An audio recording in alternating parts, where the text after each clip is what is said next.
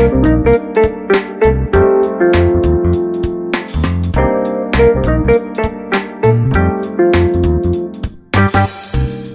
い、始まりました。プラザラジオでーす。シーズン2 ということで、えー今回のゲストは、川野洋介さんです。ようこそ。ようこそ。では、最こんにちは初に、いやこいいですか？じゃあ、洋介さん、最初に自己紹介、自己紹介自己紹介お願いします。えー、プラザ大分の宇宙担当してます。よろしくでございます。間違いではないお待たせしました。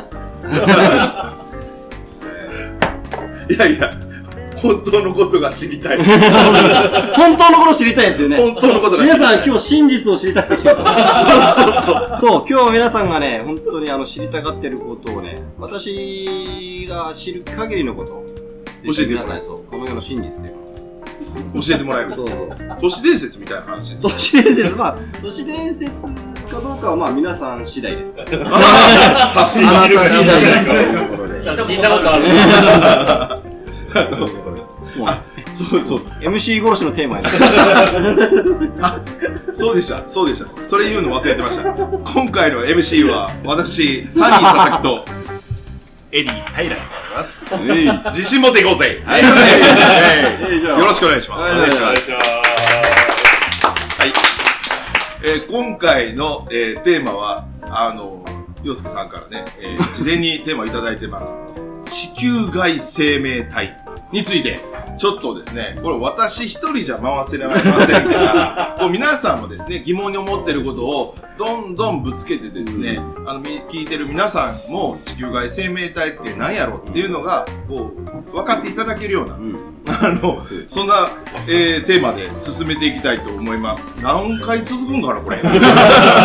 非常に深いテーマですね。深いテーマなんで。一度、一度は皆さん考えたこと。前回の実業的なテーマがまた、ね、ガラッとガラッと変わって、プラザって幅広いですね。幅広い。あの、医療種じゃなく異星人交流をね、視野に入れたこうテーマ。異空間交流。ちょっと次元超えていこうみたいな。異空間ラジオじゃなかった。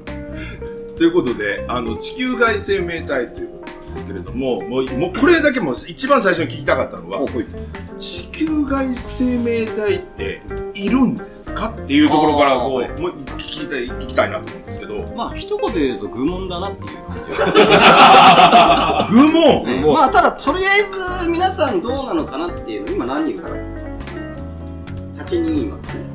地球外生命体、逆にいないと思ってる人、勇気ある人手を挙げてもらう。私を前にこうね。まあ、皆さん、大なり小なりいるんじゃないかというと、うん。はい。まあ合格ですね。あ、合格、やった。まさかそんなね、その、いないなんていう人は、まあ、プラザにはいないだろう。思ってます。まあ、当たり前のた。当たり前、当たり前。いるわけです。いるわけなんですね。生命体当然いるわいる。それなんでいるんかっていうのを聞く前に、け。前にですよ。いや、そもそもですけど、その、その地球外生命体とかに興味を持ったのはきっかけなんだろうかな。きっかけは何ですかねやっぱり、まあ、いろいろ、興味はいろいろ尽きないわけですよ、生きててね。うん何が、うんこれは何なんだ？ろう、あれは何だろう？って突き止めたときに、いろんなとこにたどり着くわけです。例えば宗教ですとか、バーチャル、この世はバーチャルなんじゃないかとか。ね、いろんな妄想する中で、やっぱりこう、そう。で、皆さんもやっぱり中学校ぐらいの時にやっぱり宇宙人とかね、来たらその ET とか世代でしょうから、来た時にどうするかというのを考えた時に、で、当時はもう盛り上がって、まあそんなのないわって収,、収束したんだけど、今大人になって、やっぱりこう、いるんじゃないかみたいな。なんか、再起されるそうそうそうっていう、実はこれ真面目に考えなきゃいけない問題なんじゃないかっていうのはこう常に思ってる。真面目に真面目に考えてる。そう。だからこう、ピピッとこう、いろんな断片の情報を集めて、特に YouTube が広がってきて、いろんな情報が入ってくることによって、あれとこれが繋がるこれとあれが繋がると。あ、これは異星人にいることによって解決するんだ。これはいるなっていうのに皆さん薄々気づいてると。いや、だから今回皆さん、ね、いないなんて人は皆無だったよだから一人一人聞くからな。どんな、どんなあれかちゃんとまとめとけよって話です。ちゃんと自分の異星人感っていうのをしっかりね、もっと持った上で。異星いや来たる X デーにみんな備えようかという話。いいかい番外編だろ、そう、イーロン・マスクが火星に行こうとしてるわけだよ。そんな時にね、何発見するかわからない。うんうん。そんな時にビビって、ああ、どうしたらいいかわからないっていう人を少なくともプラザ置いてから外したい。ね ああ、来たかやっと来たかと。いうような感じにしておきたいよね。なるほど、なるほど。だからそのために、ただ、わからないことみんなたくさんあるでしょ？ねだから、何がわからないかもわからないか今一瞬凍りついてる。少しでも、だからね、俺はね、その、あのぶっ飛んだ話をする気はないんだよ。十分ちゃんと。ちゃんと科学的に、みんな科学的に好きでしょ？ちゃんと論理だった話で、こうだったらこうしたらとかね、いう話をしたらいいと思ってね、少しでも、そうそう。あの、科学的、あの、全然非科学で、全然スピリチュアルとなんでもない話を、あの、今回できたらいいな。少しでも、あの、異星人とかそういったものに対して、あの、全然変わったことじゃない。うん普通のことだっていうふうに今回思っていただければ。はいはうん考えることは全然普通のことである。い。地球には今いるんですかね？どう思われますか？知りた 聞いていくスタイル。い。聞いていくスタイル。聞いていく問いかけて問いかけられるパタちなみに、来てると思う人は？ーン。はい。んじゃね。あ、まあこれは割れるでしょ。まあ、8人中3人程度ですかね。まあその人たち合格で。選別が始まってる。すでに攻めて、まあ、いろいろ諸説はありますよ。あの、まあ来てる、もしくはもう一個はあるんですよ。ただもしかしたら来ていたっていう人もいるから。そうあ今はわからんけど、みたいな。まあいろんなあるんです大きく、その、異星人については、まず今の時点で発見されてないって、に人間が認識されてないっていうのは間違いないです。その公表されてないし、ーうん実際いないです。うん。だから、あの、大きく4つに分類されてます。まず、あの、発見できてない、人間が認知できてない理由っていうのが、一つは地球に到達してるんですけど、人間が認識できていないということ。え、見えていないそうそう。だから、もう来ているんだよ、派。あ 理由はいろいろあるんだあ、なるほど、なるほど。例えば、その人間が見れない形であるとか、うん。人間が感じれない。人間が見れるなんてただの可視光線ですから。うん。感じれるのってだって振動とかして、せいぜいそんなもんだ。なんだけど、もしくはもう高次元の形で何かしら来てるけど、人間が認知できてないだけかもしれない。それあの手塚治虫のコスモゾーンみたいな。これはね、存じ上げないんだけど。いや、俺、まあ、その、で、もう一つは、あの、有名なのが、宇宙人やっつける、メインブラック。ああ、はいはいあんはな感じ。あの、あれ、あれやっつけてないですよ。あれやっつけてないです。あの、来てるんだけど、能動的に隠れてるっていう。い。うんうんうん。人間いるけど人間に化けてる。隠れてる。あ、はいはいはい。もう人間が認識できない。うん。もしくは、まあ、あとは、ちょっと飛んだ話すると、デジタルに我々も、はい精神をあのハードディスクに移したりしようとしてるから、そのまあ、いわゆる次元が違うのに似てるんですけど、デジタル的な存在になって、肉体というその存在からも解き放たれている可能性。っていうのと、あとはもう、政府が隠してる。実は知ってるけど隠してる。バラそうとしたら、あの、ジョン・ F・ ケネディみたいな。まあ、当然、どうしてもね、権力者がね、うんうん。まあ、おっぺらにしてやるぜって言ったら、やっぱり今、宇宙法によって、やっぱり、バーンってなるわけですああ、なるほど、なるほど。やっぱりもう、大いなるものは地球だけの問題じゃないから。という話があるわけです。バカにすんだよ、マジで。真面目に話してるよ。真面目に話してる。いやいや、これね、みんなね、このね、マジかもって最終的に思わせる。俺はマジか。この展開をだ、ね、その、ここにいたりとか見えなかったりとか、まあそういうのもあると思う。で、これはもう来てる派の意見の黄金期だと。うん有名なところ。次はさっき言った、昔は来てたんだよ派がいるわけですよ。で、例えばピラミッドとか、そういったあの、大パーツあたりのところについては、まあ昔は来てたんだろうけど、最近は確かに見てないね。まあ最近人間がね、工業発達してるのも数せいぜい数百年の話ですが、ちゃんと宇宙観測できたのは、たかだか100年もいってないぐらいのレベルなんで、まあすでに来てて、昔アドバイスをもらって、まあたかだか何何十年か来てないっていうだけっていう派もある。まあ、それはピラミッドでしたり、あとはあの、もうそもそも我々が古代宇宙人の子孫であるっていう派もいるわけです。我々はもともと繁栄している文明の子孫であるから、まあ今はちょっとほっとかれてるみたいな。もう大丈夫。そうそうそう、もうまあとりあえず好きにやっとけようんみたいな感じ。っていうのと、あと昔来てたの派っていうのは、天の川銀河ってわかりますよね。うんうん。太陽系が所属している銀河。あれ自体が実は結構古い銀河。あの宇宙があの140億年前ぐらい誕生して、で、天の川銀河は実はもう50億歳。結構ね、バンバン活性化してた時期終わってて、うんもうオワコンなんです。天の川神社自体がオワコンで、もうそういう文明とかそういったものはもう他のとこ行っちゃってる。だから昔は来てたけど今はいないはいはい。っていうのがそれはその天の川銀河のバージョンアップが遅れてて、うん他の銀河の方がアップデートが早いから、そうなんです。そうそうそう。みんな、じゃあ、このプログラム動かそうとしたら、天の川銀河じゃステップ足りねえなそうそう、足りねえからもうこんな古いとこはもう興味ねえわ。そんなことあるある。ただ、マゼロン銀河のバンバン新しい星が生まれて当たり前の話だと何もそれ知らんですか マゼロン銀河ご存知ない 知らない。新しいっていうのは誰も多分知らないです。まあ、あの、バンバン当たってね、新しい構成とかが生まれてる銀河があって、そこはもうエネルギーが満ち溢れてる。なんだけど、天の川、ああの、天の川銀河についてはもうその時期が終わって、もう正直終わってるから、別にもうポッと地球人がね、ペット出たの、まあ、そうかい。庭にアリの巣ができたぐらいの人にしか思ってないっていう可能性。ああ、なるほど。昔来てたのは。っていうのが、まだ二つですからね。あと二つある。あと二つ。もう一つ、あの、そもそも、まだ来てないんだよ、入る。地球にはまだ本当に来てないから認識しようがない。だから、あの、文明っていうのは、あの、人間みたいに成長すると、いずれ絶対滅ぶっていうメソッドがあるかもしれない。何らかの理由で。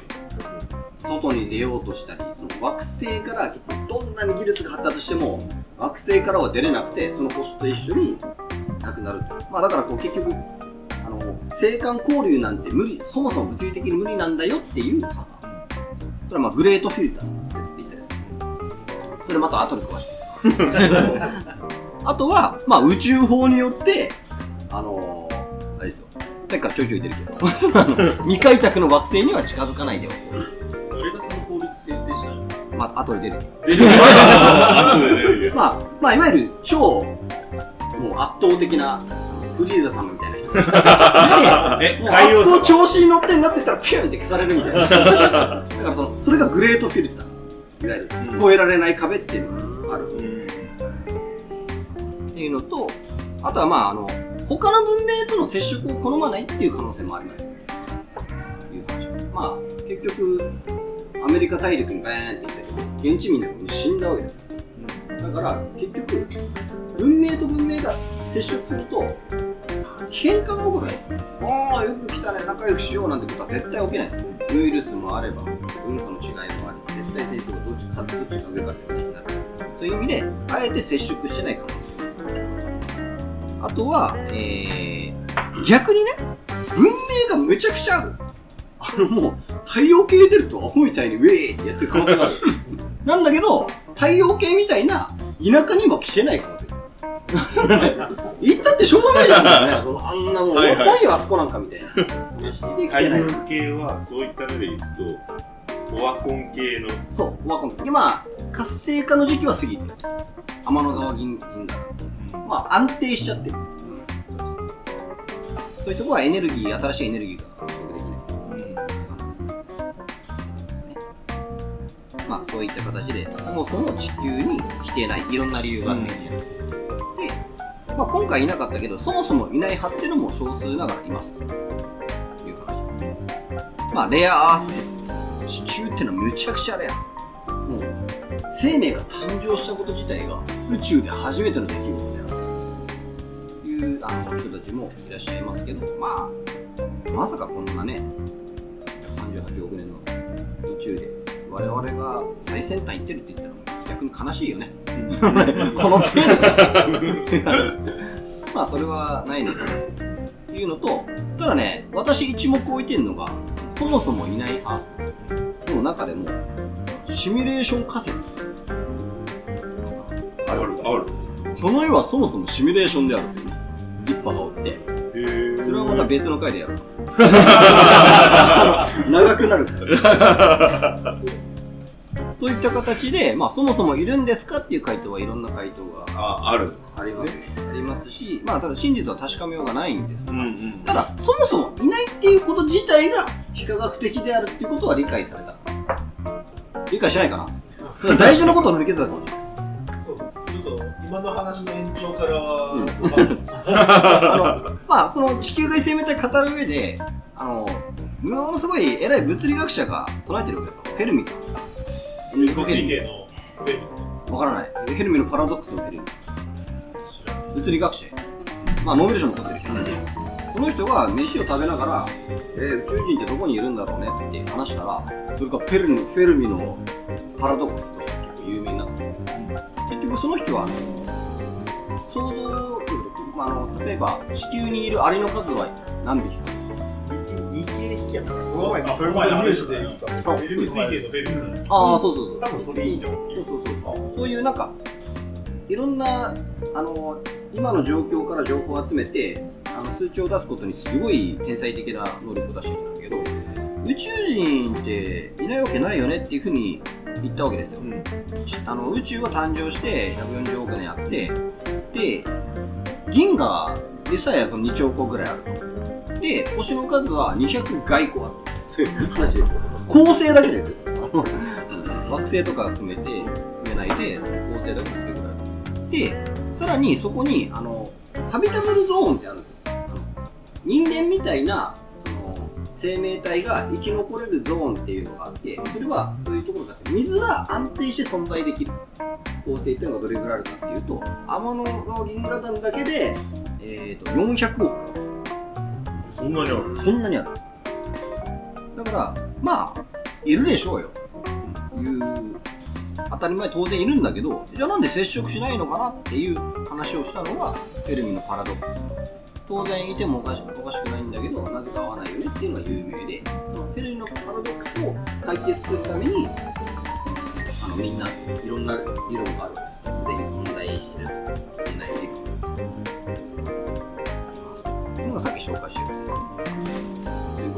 まあ、あの物理学者も、まあ、いるでしょうよ。っていうのがもうほとんど大半でありもうある意味いないって言い切る方が非科学的であるという現状がこれ他の惑星にまあこう今まあロケット飛ばしてはいはい。い行ってるじゃないですか、はいはい。まあ火星行こうかとか言ってるわけじゃないですか、あれな何を分析しに行ってるまああの人類っていうのは、まあ、人類生物っていうのは拡張思考って言ってどんどん生域を広げていくのが生物なんですよ。どんな生物も生域を広げていくっていう特性があってでそれを拡張性っていうんですけどだから知的生命体っていうのは資源を求めてどんどん拡張していくだろうと。少なくとも地球の生物はみんなそういう動きをしてる。いう話でその火星に行くっていうのも資源を求めたりはいはいおそらく地球で収まらず人間の技術力が上がってきて他の惑星に行き始めた。うん。っていうのが、まあ、火星に行って入植して繁栄して、まあ、じゃあ次、はいはいはい。で太陽系をとりあえず行き来できるようになったら銀河系行こうって話その途中だと思う。おおなるほど。それを見越してあれですね各国飛ばしてるんですね。あそうそうそう。かそうなんですけど。どうなんだろあのもう140億年ぐらい先を走ってる。100何が。要してる何が。届いてない。えーと結構ガヤる人間みんなが置いてかれてる。今まで言ってることはでも分かるでしょ。う、うん、ね、こういう説があるよ。ありえなくないよねっていうのもある。俺ね、あの、ちょっと生物学の話だったんですけど、生化学とか、どっちかっていうと、まあ、いてもおかしくない派かなって思うんですけど、でもその生命の分子レベルの反応とって、まさに神がかってて、これな、これ偶然でできるんかなみたいなのは、その授業を聞きながら思ったことがあるんですよ。はい。DNA の複製とかって、めちゃめちゃ、その、なんですかね、なんていうんだろう、精密なんですよね。うんで精密なバランスで成り立っててえこれって偶然にできるもんなんかな？っていうのはすごく思ったんですねはでその時に僕はあの神というかその何らかの意志を感じたんですよね。もうあんまりそういうの信じない派なんですけどでもこの話聞いて実際に生命がこの気候で動いてるんだとしたら動いてるんですけどだからもうこれはもう偶然の産物じゃねえってそう。で、はいはい。まさに本当ね、また追加にしますけど、神様の領域があるなと思います。もう一人回収したよ、それが、その、だから地球が特別なのか、うん他にもそういう特別なのがあるのか、ありませんけど、生命っていうか、その、我々の生きてるのを構成してる、こう、要素ってすげえ精密に作られてるんですよ。タンパク質とかすげえ精密に作られてて、で、だから繰り返しますけど、これが偶然にできるんかな。あの本当に勉強すればするほどありえないんですよ例えばそのよく例に出されるのが 25m プールに時計の部品を全部バラバラにやってあーって混ぜてたら綺麗に組み上がったぐらいの確率なんですよ。その DNA とかね。へあとはその猿がバーって打ったらなんとか女子子が勝手にできたぐらいの確率なんで、まあ、ほぼゼロなんですよ。でもう一つ有名な話がその腸内細菌があの重毛って言ってぐーって回って移動するんですよ。栄養あるところに。いいねそれがあのエネルギー飛行率ほぼ100%で動いてるすごい機能さらに言うと、そう、さらに言うと、モーターみたいな構造してて、クラッチがついてる。すごくない？すごくこんなもんね、偶然できないやろ。もうもう工学的ですよ。もう工学。そうそう。そういえば生物真似て作るで、F1 でもエネルギー効率は50%って言われてて、で、それでも何千っていうパーツがあるんだけど、それは、その、その、腸内細菌は20種類のアミノ酸だけでできてるという。すごいもうなんか、設計されたとしか思えないという話で、で、まあそういった形で、まあ、その、今どうかは知らんけど、そもそも、あの、我々は、その、昔栄えてた文明の子孫なんじゃないかという話。残骸？あの、さっきちょっとグレートフィルターの話したけど、グレートフィルターっていうのはその生物が進化していく上で、絶滅する可能性のある試練みたいなもので、例えば人間だったらまあ隕石衝突とかあったと思うんですけど、あそこで絶滅しなかった確率は我々人類は15%ぐらいとか、その15%我々引いたから今生きてる。そういった形でいろいろあって、例えばその火を使い始めたっていうのもあれだし、あのそういったあのそれができなきゃ高度文明になれないっていうのを一つ一つグレートフィルターで、その、なんだったかな そうそう、そう、グレートフィルターを超えて、最大のグレートフィルターが、超文明がいて、さっきのフリーザさんみたいにぶっ潰してる可能性があったりするでただそのグレートフィルターが迫った時に、我々がどうすればいいか。もう、来年には何かしらの理由で人類絶滅しますって時に、人類どうするかって言ったら、せめて火星で広めて。くれ。ああはいはいはい。それが水星で、うん。もしくはなんじゃなくて、まあ、精子と卵子を乗っけてビーンってやるわけですよ。そんな感じで、拡張志向の高い地球的生命体は、絶対ばらまくだろうという話で、だから我々はそのばらまいた種が地球に不時着して繁栄したんじゃないか。だからすでに設計されたものがいってるなるほどなるほど。はいどうぞもともとのそのオリジン。オリジンそうそうはオリジン文明どうやって誕生したんですか？そうですね。それはまあもはや定かではないんだけど。なんだけど我々がオリジンである可能性は限りなく低いっていうことです。あのだってねピンチになったらバーンってばらまいてまたバーンってやってまたピンチになったらバーンってばらまくでしょ。その一番最初が我々って思う方が確率は方法ゼロに近いどれかの胞子の一部が我々である。というふうに考える方が自然だし科学的でしょうねという、まあ、DNA とかそういった構造を見ると。ですでそもそも直立二足歩行が地球に合ってないんですよへえだってもうみんな4足よ。地球に生きる生物って4足が楽なんだよヘルニアだ。そうそうもう合ってないね。いや、一番の一番のポイント。腰痛なんか人類だけですよ。地球に合ってない。そうそうそうで、四足歩行。僕多分向いてるんだと思俺俺の体がね。赤ちゃんもね4足ね。だからそのそもそも二足歩行に進化した自体が不自然である。うん。だからどうやっても他のところにもう少し重力が軽いところとかそこで進した DNA がこっちに来てそこに誘導されていった。っていう考える方が、まあ、自然じゃないか。はい。もし首伸びてたかもしれないですね。キリン。キリン。キリン。なるほど。まあよく言われるのはその我々はほっとかれてると太陽光とか浴びないと25時間サイクルで動く。んですよ24時間じゃないんですよで25時間っつったら火星のサイクルなんです。よ火星25時間。火星25時間。だからもともともしかしたら火星の古代文明のばらまかれた胞子かもしれないでそのばらまこのばらまき説の人からするともうそれ以外の可能性のほぼゼロだよ我々が第1号のオリジンである可能性はない。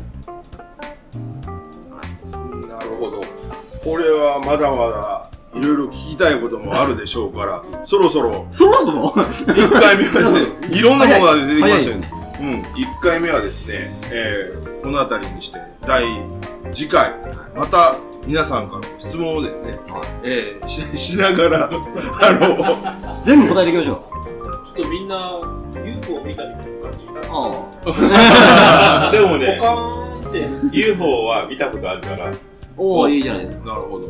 じゃあそういうところもちょっと皆さんがねちょっと興味ね身近なところをね今こう成り成り立ちみたいな話しましたけど、まあ入り口なだからね。身近なところをねちょっとこう聞いていこうかなと思います。ということで第1回目は終了となります。どうもありがとうございました